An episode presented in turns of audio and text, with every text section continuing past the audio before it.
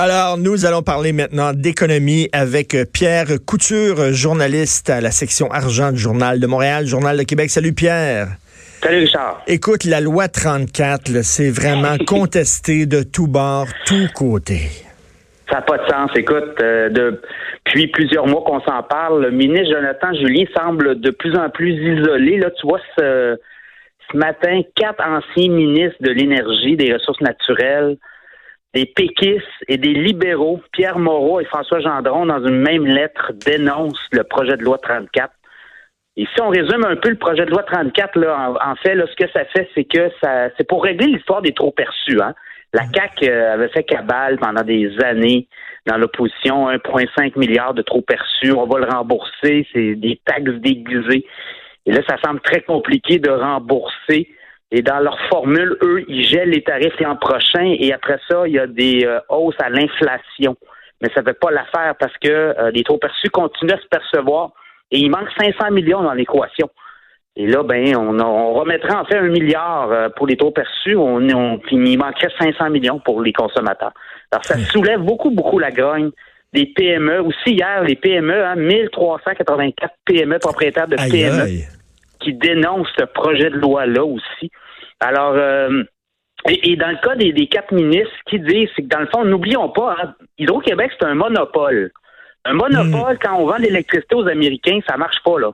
Et là, si en, plus, dans ce projet de loi 34, là, ce qui arrive, c'est qu'on enlève des pouvoirs de, de à la régie de l'énergie qui vient voir un peu ce qui se passe dans l'impact du monopole, notamment la cause tarifaire. Hydro-Québec n'aura plus à déposer chaque année une cause tarifaire, ça va être aux cinq ans. Et là, eux disent, attention, les Américains vont vouloir mettre d'en face à un moment donné.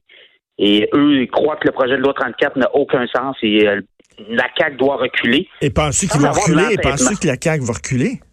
Ben là, ils n'ont plus le choix. Écoute, c'est tout le monde, c'est unanime. C'est l'opposition de la société civile au complet, les entreprises. Euh, regarde, Rio Tinto a annoncé récemment qu'il mettait sa glace des projets. Euh, on nous dit que l'histoire des tarifs d'électricité, euh, eux, s'attendent à des baisses importantes dans les prochaines années, pas de l'inflation. On, se dirige vers peut-être une crise économique mondiale où euh, les prix de l'énergie vont descendre et là, nous, on continue, on continuerait à y aller à l'inflation. C'est un peu, je sais pas, pas où Jonathan Julien loge, là, mais s'il n'entend pas ça, il n'entendra jamais rien. Oui, oui, c'est ça. Écoute, c'est un peu, là, ça, commence à, craquer, là, parce que c'est une lune de miel encore entre les Québécois puis la CAQ. Mais ça, s'il continue à persister avec cette loi-là, qui est contestée de tout bord, de tout côté, euh, ça sera pas très bon pour eux autres. D'après moi, ils n'ont pas vraiment le choix de reculer. Là.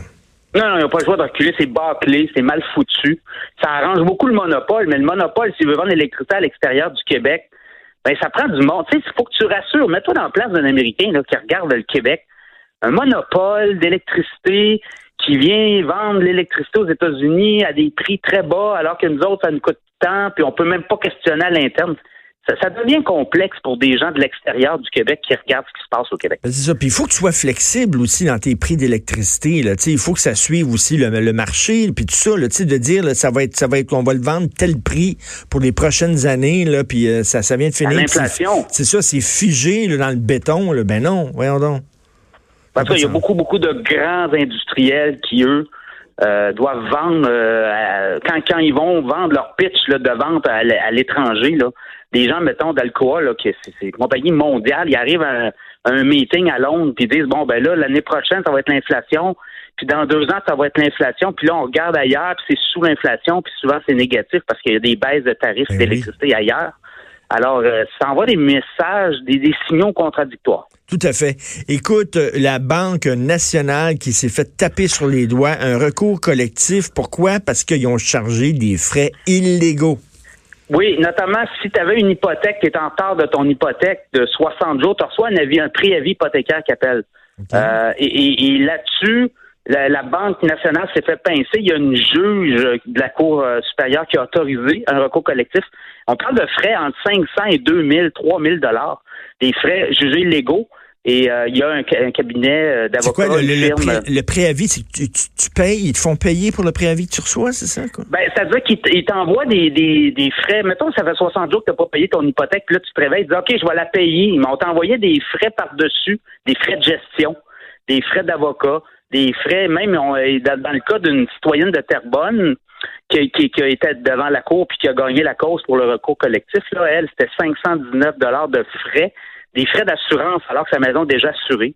Alors, la Banque nationale nous dit, j'ai parlé avec les avocats, euh, entendent contester, là, mais le, recours collectif a été autorisé. Donc là, ça va peut-être être dur de, contester, mais euh, dans la mesure où ils vont peut-être essayer de, de, de, de, faire baisser les, les frais possibles de, remboursement. Là, on parle entre 700, à peu près 700 dollars par client qui aurait été euh, hmm. euh, qui, qui, aurait payé puis qui sont inscrits au recours collectif. Là, c'est la firme Gardler Pocket, Pocket Gardler, je pense, de Montréal, qui s'occupe du recours. Puis eux, ben euh, et moi, la, la, Banque nationale doit pas être la seule banque qui fait ce genre d'affaires-là, de charger ben, des frais. Ben là, c'est ça. C'est ça. Euh, moi, de, ce que je comprends du dossier, puis ce que les avocats au dossier comprennent, c'est que la Banque nationale ne serait pas la seule à faire ça. Il y aurait d'autres banques, il y aurait d'autres institutions, même des coopératives euh, de services financiers qui feraient ça. Alors, on cherche à savoir si les gens ont eu euh, euh, se sont fait imposer des frais importants là, par rapport à ce type de, de, de, de, de pratique, de, de, mesures imposées par les banques notamment. Alors, euh, mais c'est, c'est pas, euh, tu sais, écoute, t'es déjà à terre, t'as de la misère à payer ta maison, puis on t'envoie des frais de 500, 600 ben 000 dans le cas. Certains cas, c'est 2000 dollars. Aïe aïe.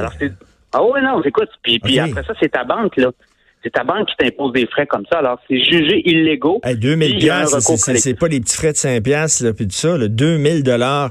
Écoute, le producteur de cannabis Exo à Gatineau, rien ne va plus. Ah, écoute, c'est euh, hier j'écoutais la, la conférence avec les analystes.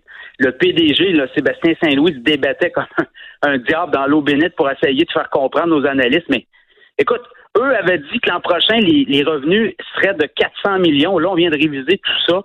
Euh, des pertes de 81,5 millions pour la dernière année. Et là, ben, on même on radie des stocks de cannabis euh, qu'on a dans nos inventaires. Ça inquiète beaucoup les analystes. On devait, ça devait rouler l'histoire du cannabis, ça devait être bon. Euh, le, titre d'Exo à 11 dollars. Ça, c'est un producteur de Gatineau qui est un des gros fournisseurs de la SQDC. Et entre autres, là, ce qu'on dit, c'est le manque le manque de planification de la SQDC, pas assez de boutiques ouvertes, mais ça fait en sorte minute, là, là, ils vont perdre, ils vont, ils vont perdre des clients, là, parce que ça va être 21 ans. Ça veut dire tous ceux, là, tous ceux entre 18 et 21 ans, ils vont continuer à fumer.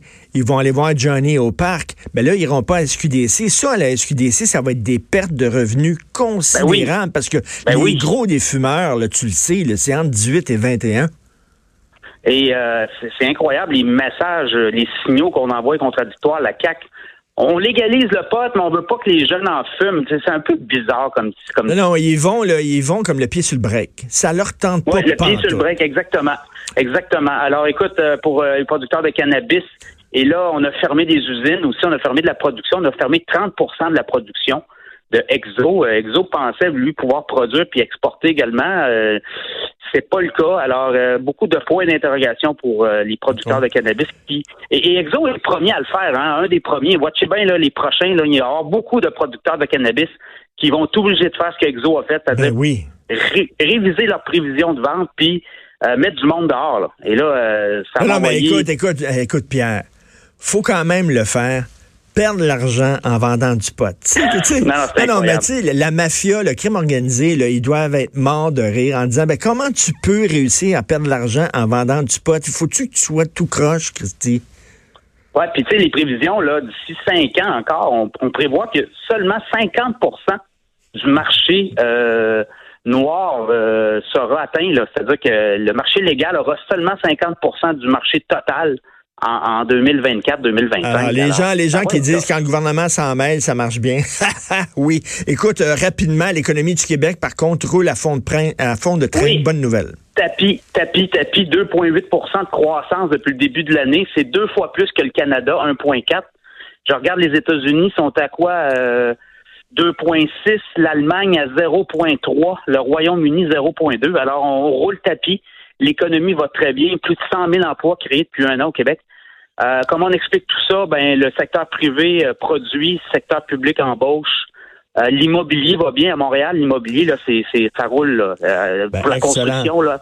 Ben, Essayez de trouver un. un D'excellentes nouvelles. On continue à te lire, Pierre Couture, dans le Journal Montréal, Journal de Québec.